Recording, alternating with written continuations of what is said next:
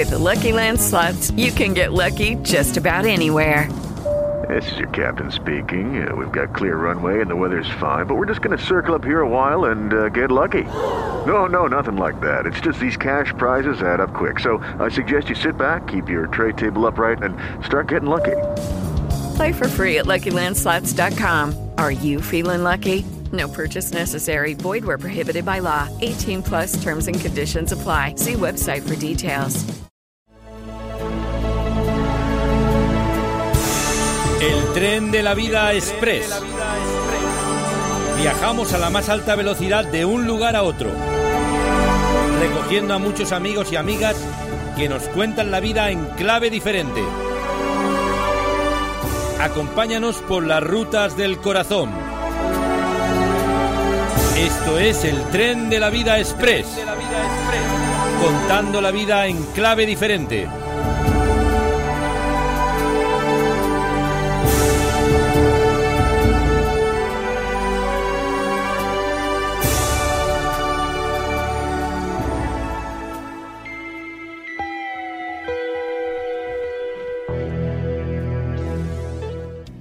Tenemos ya en estudio a Daniel Puyol.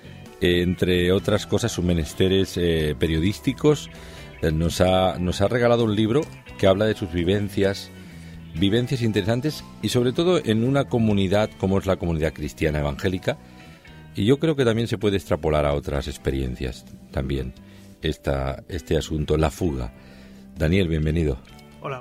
La fuga. ¿Por qué los jóvenes se van de la iglesia? Este es un tema que queda mucho de sí, ¿eh? Es un tema muy amplio, ¿eh? Sí, podríamos, supongo que nunca vas a encontrar las respuestas con 140 páginas que, Sí, que tiene en sí, este sí, caso sí. el libro, que es, es sencillo, es pequeño, por eso también intento no teorizar solamente, sino expresar un poco mi, mi experiencia y mi vivencia también, al, al haber vuelto a la iglesia y al haber dejado la iglesia también durante varios años. Eh, claro, eh, la, la- la perspectiva que uno tiene cuando lo vive en primera persona es diferente a alguien que desde la teoría, como yo, por ejemplo, como observador, que estuve siempre, desde que conocí a Jesús, formando parte de la, de la iglesia, de la iglesia cristiana, y nunca me fui de esa manera, pero cuando uno se va y vive fuera y vuelve, ¿cómo, cómo ve las cosas, cómo las vive, cómo las vivencia, verdad? Totalmente distintas, totalmente distintas. Yo sí que me crié en un ambiente cristiano igual durante muchos años, durante los 17 años. Eh, mi familia cristiana también, mi padre era pastor de la iglesia, pero a esa edad de los 17 más o menos es cuando dejé de asistir a la iglesia, quizás por mi propia vivencia. No tanto, claro, aquí se pueden prestar a muchas interpretaciones. Mm, Unos dirán que es por causa de la iglesia, simplemente que los jóvenes se van. No es del todo verdad. También hay jóvenes que deciden irse porque no les interesa el tema de, de Dios o lo espiritual. Pueden haber muchísimas interpretaciones. En mi caso se mezclaron muchas de ellas, pero sobre todo mi vivencia era una vivencia de religiosidad. ¿no? de culpa. Yo conocía a un Dios por medio de la culpa y por medio del miedo, Mm. pero no por medio de la gracia ni del amor. Así que huí de esa religiosidad y terminé haciendo todo aquello que para mí era prohibido. Entonces, después de varios años eh, fuera de la iglesia, vi que mm, evidentemente ahí tampoco hay plenitud, no hay felicidad. Y, y es cuando yo me dirigí a Dios. Y yo conocí a Dios fuera del ámbito de iglesia, fuera de en ningún campamento, en ninguna reunión. Y es como le conocí en mi habitación. Entonces, al volver, todo cobró sentido, todo fue distinto. Y una de las cosas que me impactaron es decir, ¿cómo puede ser que existiendo un Dios real, que yo lo he conocido, porque yo llegué, por ejemplo, el caso de mi hermano pequeño, cuando yo llegué a la iglesia, él dejó de ir a la iglesia. Mm. ¿no? Y, él, y él me ha comentado alguna vez que incluso le dio un poco de, de rabia ver que yo llegaba gozoso y podía disfrutar de cánticos, de muchísimas cosas de la Biblia, y él, que llevaba hasta los 18 años ahí, no podía y decía, ¿por qué? ¿Por qué? ¿no? Él abandonó la iglesia, ahora ya ha vuelto, también tuvo su propia experiencia, y, y yo decía, ¿cómo puede ser que haya eh, un Dios real y que la gente salga, o sea, que muchos jóvenes abandonemos las iglesias, ¿no? Así que eso me hizo pensar y también he querido pues pla- plasmar esas reflexiones en estas páginas. Ujú. Porque hay, hay muchas causas, ¿verdad? Eh, creo que eh, me, me- alegra mucho que coincida la presencia de Vicente porque sobre este tema Sí, es, además es- yo tengo- es uno de sus temas Ujú. favoritos. Tengo una experiencia similar a, a Daniel.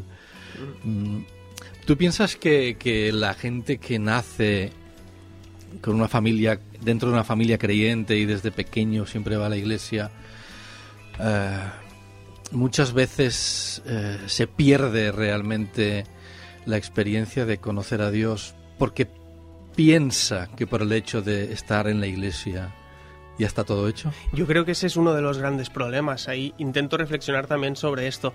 Eh, también es lógico que, por ejemplo, al asistir a una iglesia, es, es un ejemplo, ¿eh? simplemente, eh, sube el predicador y se dirige a toda la congregación diciendo, queridos hermanos.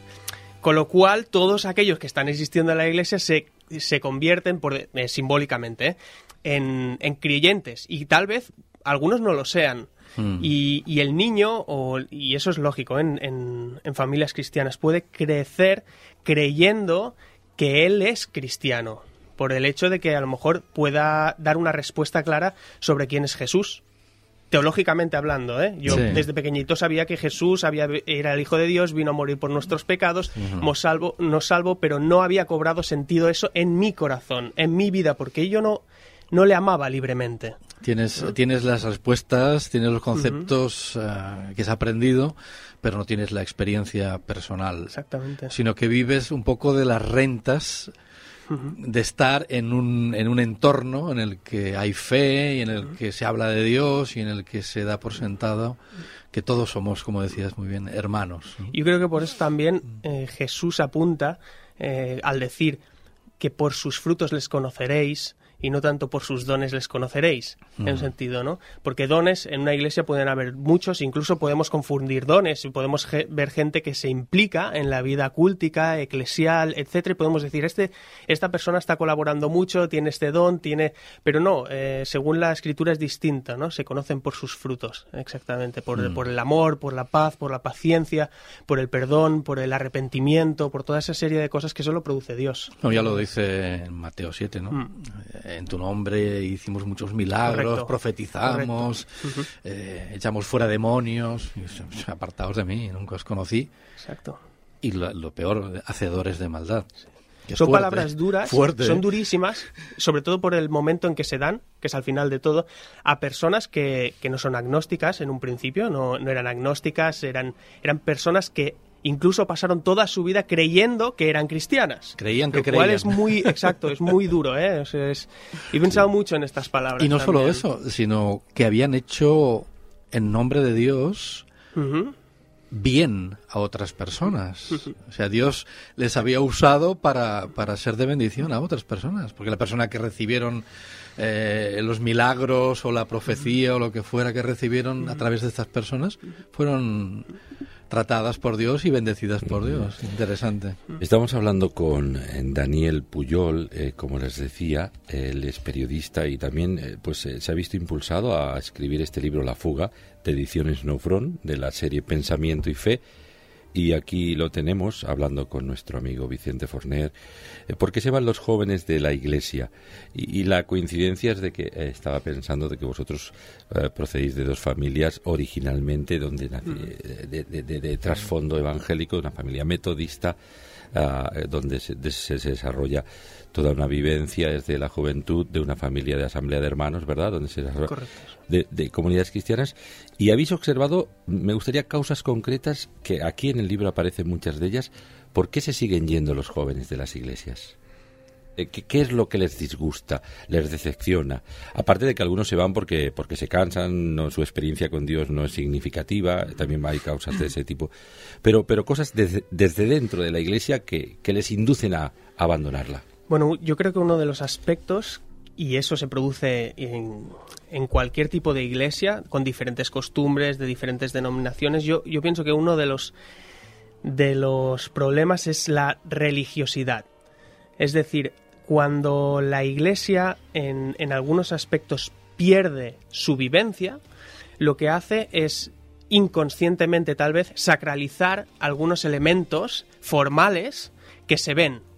Es de, nos- mm, voy a poner un ejemplo eh, que no se da en nuestro caso porque así nadie se ve identificado. Supongamos que nosotros tenemos por costumbre usar una copa de plata para pasar, eh, para hacer la Santa Cena. Esa copa de plata la usamos para poner el vino, explicamos cómo Jesús derramó su sangre y hacemos participar a las personas que hay en la iglesia. Cuando hay falta de vivencia, una de las cosas que se dan en ambientes religiosos es que esa copa cobra un... se sacraliza. ¿Cómo nos damos cuenta de eso? Pues intenta cambiar la copa. ¿Qué pasará? Que muchos dirán, oye, ¿cómo es posible? Me han cambiado la copa. Esto tendríamos que consultar. Fíjate que algo tan mm, Tan poco trivial, tan- sí. exactamente cuando a lo mejor en su día Jesús usaba las- los vasos de barro no por decirlo de alguna de, de manera pero pero lo cambiamos y sucede tiene un impacto en la congregación y eso es un ejemplo para mí la falta de vida necesitamos elementos que nos para visualizar la fe porque la fe es algo que no se ve entonces, cu- cuando no somos capaces de discernir frutos espirituales en las personas, lo que hacemos es atraparnos en aquellos elementos que se ven. Y la religiosidad lo que hace es cortar todo, toda expresión de vida. Claro, y eso tiene mucho que ver con las formas, el formalismo, ¿no? El formalismo que sobre todo, claro, la, la, la iglesia no es de los jóvenes, ni es de los viejos, ni es de los maduros, la iglesia es de todos, es heterogénea. Eh, entonces, pero yo creo que, que es muy importante, los jóvenes nos están enviando un mensaje, y claro, yo tengo prácticamente, eh, este hombre y yo tenemos, somos ya sesentones prácticamente, Eh, pero... Ey, ey, ey, ey. Todavía no, todavía no. No, bueno, estás, estás al borde. Me quedan cuatro Pero meses. quiere decir que, que, que la- nos están enviando un mensaje los jóvenes. Eh, nos, nos lo enviaron antes y nos lo siguen enviando ahora. Eh, que, algo, algo hay que cambiar, ¿verdad? Para que no se vayan los jóvenes. No se deben de ir de la iglesia. No, o que- deben de volver a la iglesia. Es que, de hecho, la iglesia, como tú decías, es heterogénea. Aparte, la iglesia está formada siempre por personas mayores, jóvenes, niños. Los niños también iban a Jesús, libremente. ¿eh? Es decir, que todos, eh, la iglesia integra a todos porque es una comunidad de personas que reconocen a Jesús como Señor. Entonces, cuando hay una fractura así, mm, se da em, en muchos casos, puede haber múltiples interpretaciones, pero por ejemplo, en el caso del joven, la juventud de hoy día ha cambiado muchísimo a la, eh, a la de hace 30 años. El joven de hoy es eh, posmoderno, es, es explosivo, es espontáneo, mm, se comunica a través del, del arte, de la expresión. Tiene su, esto es parte bueno, ¿eh? es, mm, él capta la naturalidad. Si no hay naturalidad, no hay espontaneidad, se aleja pero también tiene sus partes negativas. El joven de hoy, por, por ejemplo, es poco perseverante, le cuesta mucho la disciplina, le cuesta mucho ceder de su parte. Y en la Biblia o en el ejemplo de Jesús hay de todo. Hay momentos de gozo, pero hay momentos de sufrimiento también. Y hay momentos de ceder por amor a otro. Y eso es algo que también tiene que, aprender el joven de hoy. Pero quizás tendríamos que, intentar hablar muchas veces su lenguaje. Eso es uno también de los factores que, que tal vez les aleje. En. Eh, Entonces nos tenemos que preguntar que eh, nuestro discurso evidentemente está desfasado. es- está ya el de, el de los dirigentes de las iglesias, los que representamos a la generación anterior. Ya no hablo de los que representan a la, a la anterior del anterior, que se comprende que son, bueno, por la época en que vivían. Claro está. Pero quizá la- el espíritu del tiempo, de la época, creaba costumbres mucho más clásicas y conservadoras, ¿verdad? Nosotros hablamos mucho aquí, en este, en este programa, de que el decorado social, político, etcétera, etcétera, etcétera, está constantemente cambiando. Y eso implica que aunque imaginemos que somos actores en una obra de teatro que es la vida, si nos están cambiando constantemente el decorado que hay detrás, nosotros no nos podemos quedar con el, el- traje, el- la ropa que usábamos. Imaginemos que empezamos la obra, eh, yo qué sé, en, en un contexto de, de la Roma antiguo. Estamos vestidos ahí con la minifalda, ¿no? y con el chalequito ese y la espadita. Y de pronto nos cambian y nos ponen un decorado del oeste. Tú no puedes seguir vestido de romano. Incluso aunque el texto que estés eh, declamando en ese momento sea el mismo, que la obra no cambia, el texto no cambia, pero lo dirás con otras palabras, con otra entonación, utiliza- utilizarás otros ejemplos para decir lo mismo. Y, y en, en muchos aspectos la Iglesia, como dice nuestro amigo eh, Lucas Márquez, sigue respondiendo a las preguntas que ya nadie hace. Y, los jóvenes buscan, tienen otras inquietudes.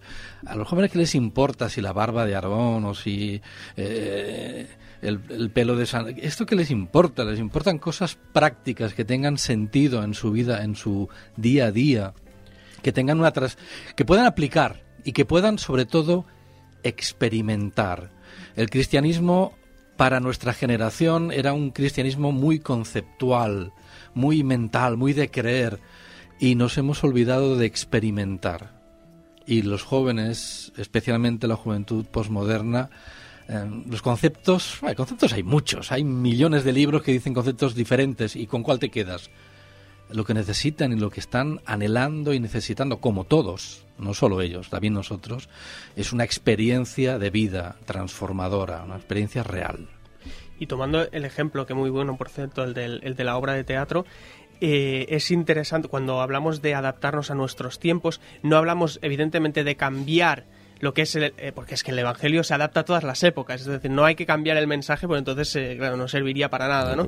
Lo que sí que hay que cambiar es entender que hoy hay que explicar las cosas mucho más que antes. Hace 30 años, cuando alguien ponía un ejemplo de Moisés, en el colegio. Alguien hablaba de Moisés y la gente sabía lo que era quién era Moisés había escuchado porque también el contexto religioso vinculado al Estado había permitido una educación religiosa y la gente sabía quién era Moisés.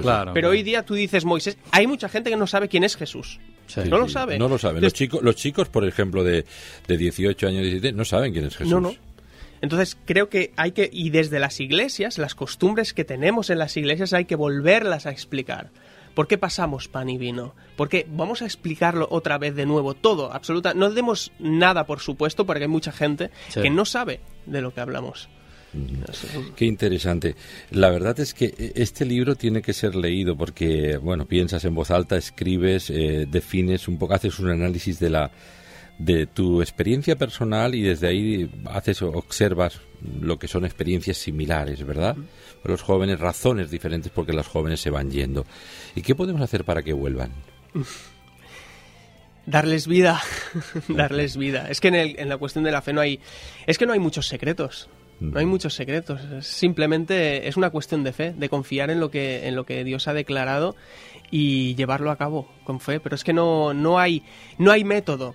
Fíjate que Jesús, porque a nosotros nos gusta, a todos los seres humanos, nos gusta que nos enseñen cuál debe ser el proceso a seguir para llegar, llevar a cabo eh, nuestros objetivos. Pero es que Jesús llegaba a un ciego, daba una palabra y se sanaba. Llegaba otro ciego y lo que hacía era escupir en barro y ponerle barro en los ojos y dices, oh, quizá ese barro. No, no, no, no, no. Eso es precisamente para que caigamos en estos ejemplos. Jesús lo que está enseñando es que no hay nada nada absolutamente, no hay método, simplemente no hay fórmulas. ¿Por qué lo hizo así? Porque quiso, es que no hay más, no hay otra explicación, ¿no? y entonces tenemos que aprender, creo, ese mensaje también de parte de Dios. No hay métodos, hay el amor a Dios y hay obedecerle con fe para que tenga eso consecuencias en muchísimas personas. El tren de la vida. Porque eh, hoy en día se han, se han creado las iglesias, iglesias juveniles que no digo que estén mal, pero, pero no es la respuesta, no es la... La iglesia es heterogénea. Cuando una iglesia es monotemática, es la iglesia de los matrimonios, o la iglesia de los abuelos, o la iglesia de los maduros, o de los separados, o de los divorciados, o de los excursionistas, o de los jóvenes, o de los niños. Es, eso no es la iglesia, es una parte de la iglesia. La iglesia real es la iglesia diversa y saber convivir en la diversidad cuando leemos las epístolas de, de, Juan, de Pedro, y hacen referencia a los jóvenes, os he escrito a vosotros jóvenes porque tal, os he escrito a vosotros ancianos, os he escrito a vosotros padres, esto es la iglesia. Entonces no dice, os he escrito a vosotros jóvenes y se acabó, no, porque la iglesia está compuesta de jóvenes, de mayores, de absolutamente de todos, y todos necesitan los unos de los otros. Así es. Que si, hay, si hay un solo evangelio, eh, hay una sola iglesia, evidentemente. Porque lo demás, para mí, muchas veces es un espejismo, que puede durar unos años, ¿eh? pero, pero la, la realidad es la, la vivencia mm, diversa, la, la, biodiversidad, ¿no? Mm. Esta. Pero bueno, eh, eh, sinceramente, a día de hoy creo que la autocrítica es también renovar las comunidades cristianas, ¿no? Y alguno estará pensando, bueno, pero que tenemos que adaptarnos a los jóvenes. No, no, tenemos que hacer una autocrítica. Ellos tienen sus problemas, pero nosotros tenemos los nuestros. Y, y, tenemos que, en esta línea de autocrítica, tenemos que, lo que decía al principio Daniel sobre la copa esta de plata, tenemos que ser capaces de... el santo grial, vamos. Sí, de, de, de, ser muy críticos, muy autocríticos y darnos cuenta que hemos incorporado a todo a nuestro sistema eh, religioso un montón de cosas que no tienen nada que ver con el Evangelio que no tienen nada que ver, que son tradiciones, cosas que han funcionado en un momento. With lucky landslots, you can get lucky just about anywhere. Dearly beloved, we are gathered here today to. Has anyone seen the bride and groom? Sorry, sorry, we're here. We were getting lucky in the limo and we lost track of time. No, Lucky Land Casino, with cash prizes that add up quicker than a guest registry. In that case, I pronounce you lucky. Play for free at LuckyLandSlots.com. Daily bonuses are waiting. No purchase necessary. Void were prohibited by law. 18 plus. Terms and conditions apply. See website for details. With the Lucky Land Slots, you can get lucky just about anywhere. This is your captain speaking. Uh, we've got clear runway and the weather's fine, but we're just going to circle up here a while and uh, get lucky. No, no, nothing like that. It's just these cash prizes add up quick. So I suggest you sit back, keep your tray table upright, and start getting lucky. Play for free at LuckyLandSlots.com. Are you feeling lucky? No purchase necessary. Void where prohibited by law. 18 plus terms and conditions apply. See website for details. Determinado, eh, cosas que, bueno, están ahí. Y, y, a veces a estas cosas, cuando hay un espíritu religioso, se le da más importancia que realmente lo que dice la palabra de Dios. Uh -huh. y, y de alguna razón, por alguna razón que se nos escapa, solo tenemos que recordar unos cuantos años atrás, entonces para entenderlo, digo a los mayores, eh, los jóvenes tienen esa capacidad intuitiva de darse cuenta de lo que es y lo que no es, de lo que es válido y de lo que es accesorio.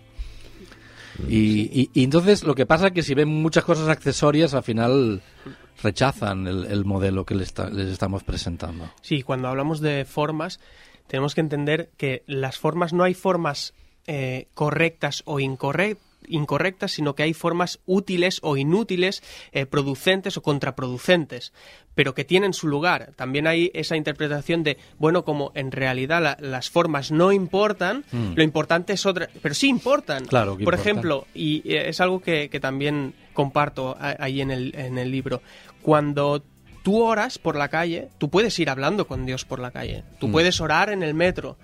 ¿Por qué no te arrodillas delante del metro porque estás orando? Mm. No lo hacemos porque, bueno, en fin, tampoco queremos a lo mejor que en ese momento eh, sonar como raro, cantar eh, delante de los que nos están viendo, simplemente estamos eh, dirigiéndonos a Dios y no hace falta. Pero eso es una forma. ¿Por qué en tu habitación sí y en el otro? Porque sí importa la forma y tiene su lugar pero es cuestión de, de, de, que si es útil adoptar esa forma o es inútil, o, o es, es, coherente o incoherente, simplemente esto. ¿no? Mm. Luego, otra, otra cosa que hemos hablado antes, hace nada, un, un par de minutos, es la, habla, estamos hablando de la importancia de, de qué hacer para que estos jóvenes que se han ido vuelvan a la iglesia. Yo creo que ya este es el problema, plantear la situación así. Lo, lo, a ver, yo me baso en mi propia experiencia. Yo no, no volví a la iglesia. Y yo me encontré con Jesús. Bueno, tu experiencia quizá fue que eh, tuviste un encuentro con Jesús tardío. Bueno, a los 18 años. O sea, que tu vida en la iglesia había Yo viví en la iglesia durante 18 años. Bueno, yo era el presidente de los jóvenes. ¿Y tú te creías que eras cristiano?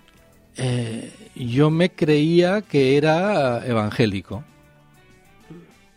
Uh -huh. Y para mí ser evangélico era ser no católico. Uh -huh. Entonces, fuera de la iglesia, porque en la iglesia nos trataban como si fuéramos del círculo de lectores, ya no hace falta nada. Nunca, nunca me hablaron de arrepentimiento, por ejemplo, en la iglesia. Uh -huh. Nunca me hablaron de, de, de, mis pecados, de mis actitudes. Nunca, nunca, nunca, nunca. Unos, y estaba hecho todo. Unos, unos, por exceso y otros por defecto. Ya ¿verdad? estaba todo hecho. Sí, sí. Mientras yo siguiera ahí eh, asistiendo, yo ya estaba. Estaba hecho. Entonces, cuando yo, eh, en, en, una salida fuera de la iglesia, en un ambiente totalmente eh, cristiano, pero no eclesiástico, eh, me hablaron de Jesús realmente, de, de- de su obra en la cruz, de, la, de por qué murió, de mis pecados. de- ¿Pero esto qué es? Después de 18 años tengo que salir de la iglesia para enterarme de esto. Y fue entonces cuando descubrí a Jesús. Y entonces mm, ahí seguí un proceso en el... eh, incluso... No quiero ofender a nadie ni molestar a nadie, pero eh, realmente fui...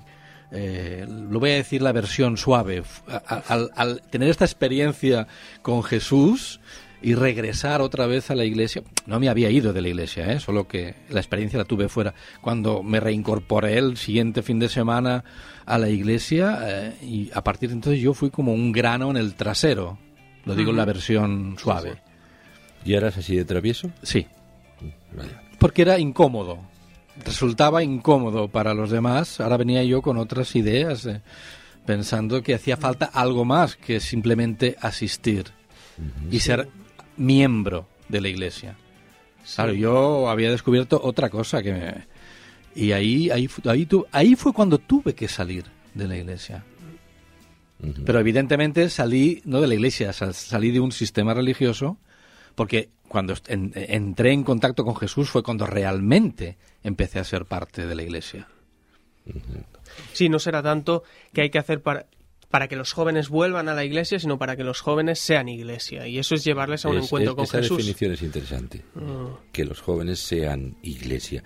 Claro, eh, yo, yo creo que estamos preocupados. y Yo, yo pienso que es una un sentimiento o una preocupación, llamémosle así, que se está extendiendo por el liderazgo, al, al menos el liderazgo de mi generación, que sí estamos preocupados por el cambio de formato y por la, por la renovación necesaria también por parte de los de dentro, pero los jóvenes también tienen que hacer algo. ¿eh? ¿Qué tienen que hacer los jóvenes? Bueno, los jóvenes tienen que... la- y la Biblia es interesante porque él, la Biblia enseña a sujetarse a Dios. Es decir, ellos pueden argumentar que yo no me sujeto a la iglesia, por el concepto que tienen de iglesia, ¿eh? Mm. yo no me sujeto a la iglesia y, y de esta manera sacan un poco de pecho. Y yo les diría a los jóvenes también, de acuerdo, no te sujetes a la iglesia, pero la Biblia es clarísima en cuanto que te tienes que sujetar a Dios. ¿Por qué? Porque Jesús lo hizo. He venido a cumplir la voluntad de mi Padre. ¿Y cuál es la, la voluntad de, de mi Padre? Pues he venido a dar mi vida. Hasta ese punto hay que sujetarse a Dios. Y ese es amor al Padre. Y ese es el amor que tienen que aprender también los jóvenes. Porque con Dios no vale simplemente enamoramiento. Es igual que con las parejas. O ya no siento lo que sentía. Entonces acabas dejando a la pareja porque ya no sientes lo que sentía. Esto no es el amor. Esto es enamoramiento y va a pasar el tiempo y lo vas a perder. Eh, Sí. Y luego vas a tener que cultivar más y vas a tener que luchar y vas a tener que tener compromiso y vas a tener momentos de gozo y también de pasión, claro que sí. Pero, pero es un compromiso. Y el joven tiene que aprender esto y, y yo diría que está, estamos en una, en una época muy complicada ¿eh? para que el joven... Eh, Claro, el tema de, la, de sujetarse, eh, claro, y sobre todo con los aires, el, el espíritu de la democracia y tal. Hemos sacralizado la democracia también, Mm. Hay que reconocerlo. Y esto afecta al espíritu de la iglesia, eso también lo, lo estaba Sí. hablando Lucas Márquez, estaba en, un- en una disertación que le escuché este año pasado.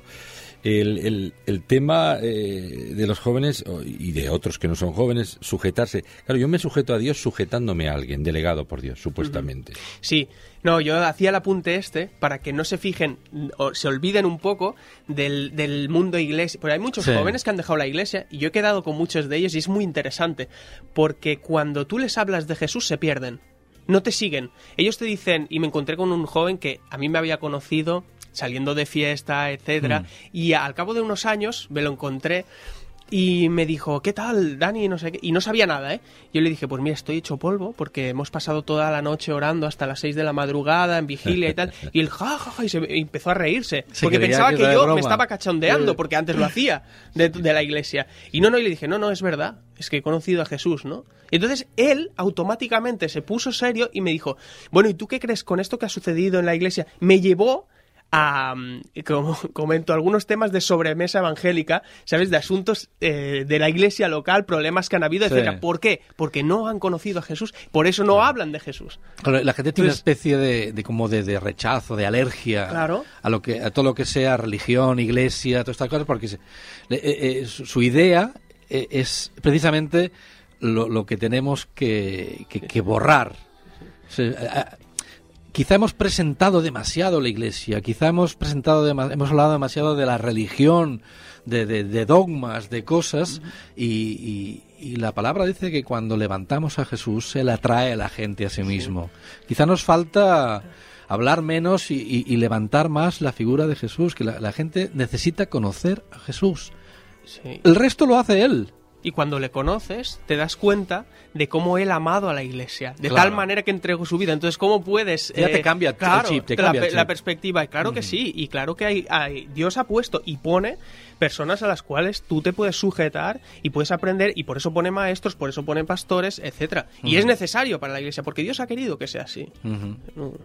qué interesante. Bueno, señoras y señores, están oyendo aquí a, dos personas que, saben de lo que hablan. Primero porque lo han vivido en primera persona y, nos ha incitado a este debate nuestro buen amigo Daniel Puyol con su libro La fuga. ¿Por qué se van los jóvenes de la iglesia? Hace una reflexión muy autocrítica y crítica, pero en el sentido más positivo y, además para que nos dé también luz acerca de, qué hemos de hacer unos y otros y aquí lo tenemos. Ediciones No Front nos ha regalado este libro uh, por su edición. Por lo tanto, aquí nos hablas de, de, necesidad de cambio. Necesidad, los últimos capítulos mm. estás hablando de necesidades de cambios. Sugieres varios, ¿no? Bueno, eh, hay varios aspectos. Ya te digo, cuestiones formales de las cuales hablo, de la iglesia, también en la familia. Eh, formas que, que hemos adoptado, tal vez comentarios que hemos asumido y no nos hemos dado cuenta, por ejemplo, aspectos familiares, ¿no? Eh, desde pequeño. Yo he escuchado, yo he escuchado, y no solo en casa, pero eh, el hecho de, bueno, sabes que a Dios no le gusta que hagas estas cosas, ¿no? Y cuando haces algo bueno, dice, así me gusta, que, que lo hagas así te fijas que Dios aparece con la negación. Dios aparece para decirte qué es lo que no estás haciendo bien. Pero cuando haces algo bien, le gusta a tu padre, le gusta a tu madre. Has hecho bien como me gusta a mí. Y Dios desaparece. Entonces, el concepto que tiene el niño de Dios es Dios policía. Dios que te viene a poner multas cada vez que haces algo mal. Y esto no nos damos cuenta, pero es tan, tan venenoso y es tan perjudicial para la vida espiritual. Bueno, son ejemplos, ¿eh? a nivel de familia, también existen a nivel de jóvenes, pero yo creo que que simplemente tenemos que hacer un cambio y primero un, un, cambio interno, reflexionar para cambiar desde dentro cada uno de nosotros, porque Dios es así, porque Dios hace todas las cosas nuevas, siempre. Eh, la, nueva generación, bueno, las iglesias actuales eh, tendremos que hacer un ejercicio de madurez eh, en cuanto a una reflexión atrevida, inteligente, profunda y atrevida para, para, para rescatar a lo que hemos perdido por el camino, ¿no? Eh, yo creo, es mi propuesta, y puedo hablar con cierta autoridad moral porque yo pertenezco a, la iglesia de la generación anterior. Eh, y, pero ahora, y las iglesias nacientes, las que se van a, establecer, eh, ¿cómo deben de ser para que mm, se den estas, estas cosas que vosotros... Aunque siempre habrá incidencias en la iglesia, por supuesto, pero mm, este tipo de problemáticas quizás los jóvenes se van a sentir más incluidos, no, no excluidos. Bueno, yo creo que Ahí está la pregunta. Es, la gran pregunta, porque quizá meteríamos un poco la pata, o al menos yo siento que metería la pata si dijera, mira, va a tener, esto tendría que ser así, así, así, porque si yo doy indicativos, son indicativos visibles, o de estructura, o de forma, entonces eh, tengo miedo de que volvamos otra vez a atraparnos a esto, porque probablemente muchas de las formas y estructuras tendrán que ir cambiando durante el tiempo, pero sí que siento una carencia por parte de las iglesias en cuanto al discernimiento. Y el discernimiento, hablo discernimiento espiritual, sobre qué es lo que conviene, sobre cómo llevar cada asunto. mira que hay iglesias que hay pastores y hay, consejos de ancianos, hay pastores, pero muchas veces estos pastores o estos ancianos son em, gestores, gestores de la iglesia. Yo creo que la iglesia necesita pastores que hagan de pastores, mm. pastores que se preocupen por las personas y que, y que no generalicen, que a cada caso pues puedan ver qué es lo que conviene. Pero claro, esto es dedicación y esto no es fácil, ¿eh? Tampoco, pero simplemente, no sé, es... No, no, quiero dar tampoco unos parámetros sobre cómo debiera ser. Sí, pero eso que estás diciendo es muy importante. Eso de atender personal e individualmente a cada persona. Esto es básico porque en pos de una mega iglesia se ha perdido el trato familiar, se ha perdido el concepto de familia, incluso el concepto de cuerpo. porque en el cuerpo los miembros que se nutren y se ayudan unos a otros está, se conocen y, y tienen una relación permanente y constante, y en la familia también aunque vaya evolucionando la familia y se casen unos, y te- seas abuelo y seas lo que sea. Eh, en cambio, en la Iglesia se ha desvirtuado mucho estos conceptos, es, ese, ese trato muy personal. Y otra cosa que quizás, eh, sin ser dogmáticos, es importante en, la- el nuevo formato Iglesia, es que la, juventud de ahora y, la, y los que no somos tan juventud vivimos en, en un momento donde... eh, la interrelación es constante a través de las redes sociales, tú opinas de todo, participas de todo, todo es eh, instantáneo, se interactúa automático, constantemente. constantemente. Y la iglesia, Claro. eh, eh, en- en la hay un señor que habla y los demás son espectadores. Y hay, eso también es un aspecto que habría que, que cambiar. Mm. Bueno, Porque este, este formato de eh, señor que habla y, o, o grupito de personas que dirigen y hablan y los demás son espectadores responde a un concepto y a una mentalidad de iglesia Sí. que no es necesariamente la bíblica.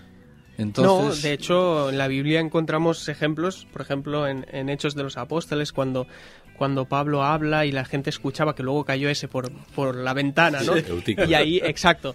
Y luego el, el- el verbo que, que usa y que también aparece ahí en el, en el libro, que en el griego usa la, la raíz dialegomai, que todos nos viene a la cabeza que dialegomai es como si procediera de diálogo y por lo tanto de conversación claro. y no tanto de una predicación unidireccional que No. igualmente yo claro no es cuestión de ahora de cargarse una No, y no, no. sino buscar también otras fórmulas de dinamismo que permitan a, a las personas a las personas participar que claro, si a lo mejor hay una iglesia 200 personas, probablemente lo más eh, sabio no será eh, que se forme ahí un... De, pero sí a lo mejor hacer grupos pequeños eh, donde puedan participar con Claro. personas que los guíen y con personas capacitadas, evidentemente. De- después hay, hay otro concepto que eh, yo siempre incido mucho en este, es que cada domingo te enseñan eh, lo más importante. Pero todavía no te han dado tiempo a aplicarlo, a, a reflexionarlo, a discutirlo, a digerirlo, y ya llega el próximo domingo y ya te enseñan otra cosa que es más importante que la anterior. Ahora, si solo fueran dos domingos, pero después de 500 domingos, tienes una ensaladilla rusa sin digerir en tu estómago espiritual, que al final eso no tiene muy buen augurio. No, no. No hay tiempo, no, no, o sea, no nos damos el tiempo para hablar de un tema, reflexionarlo, discutirlo, volverlo a hablar desde otro aspecto, desde, usando otros pasajes bíblicos y volverlo a, a digerir y volverlo a hablar. mm, y Bueno, aplicarlo y ah, vivirlo. claro, aquí ya la didáctica y, y- y la pedagogía, de, de que, que yo creo que todo esto hay que, hay que, hay que ponerlo al día, porque incluso en las aulas de, de- de universitarias donde hay una interacción, puede haber 200 alumnos y el profesor está hablando con los alumnos, además de que está enseñando. Pero lo que pasa es que el liderazgo de hoy también tiene que prepararse para eso, porque nos sentimos amenazados. cuando y no- y no- el, el pastor no lo tiene que saber todo necesariamente. Exacto. Y tiene que tener conciencia de eso. Pero sabe lo que sabe y lo hace como debe de hacerlo. De la mejor. Pero luego, en fin, todo esto es una nueva pedagogía. Pero ya, ya pasaríamos a otros planos. Daniel, eh, la verdad es que eh, has provocado un debate eh, casi nacional con esto. Bienvenido al debate. Bueno, si es productivo. Sí, eh, la verdad es que pues tenemos esperanza en que las cosas cambien y reflexionemos todos y los jóvenes eh, no se vayan de la iglesia, sino que, que vuelvan o que se queden y que todos hagamos iglesia, seamos iglesia, ¿no? Ese sería tu último mensaje, ¿cuál sería? Correcto, que, que sean iglesia y que ellos aprendan a que realmente eh, ser iglesia es gozo y ser iglesia es paz. Y, no hay, y es que no hay nadie que rechace la paz ni rechace el gozo. Entonces cada uno debe reflexionar sobre lo que realmente ha aprendido y lo que no ha conocido todavía. Y yo le reto a todos los jóvenes a que busquen a Dios. A que cojan la Biblia y que, que si ellos parten de que Dios existe, que reten a Dios, a hacerles comprender eso que no han comprendido aún directamente a través de las escrituras, pero que yo sí que les garantizo, porque yo criticaba ¿eh? a la iglesia, yo pasaba ratos y ratos en el bar dejando a todo el mundo verde, es decir, que, que yo eh, les digo que realmente no hay, no hay nada más gozoso que creyendo en Dios disfrutar de ser iglesia también. Sí, sí. Pues, pues ya lo han oído, señoras y señores. Eh, la verdad es que es un placer poder hablar de cualquier tema, pero este en cuestión interesa mucho a una comunidad como, por ejemplo, la comunidad evangélica, que cada vez es más numerosa en nuestro país. Es una comunidad donde ya eh, eh, trasciende al millón de personas en todo el territorio nacional español. Eh, y bueno, pues aquí tenemos un libro de ediciones No Front, La fuga, ¿por qué se van los jóvenes de la iglesia? de la pluma de Daniel Puyol, este periodista que ha querido también hacer una incursión literaria y nos ha regalado un tema que nos hace debatir y reflexionar en voz alta como lo hemos hecho aquí en el tren de la vida. Gracias, Daniel. Un placer estar con vosotros. Gracias.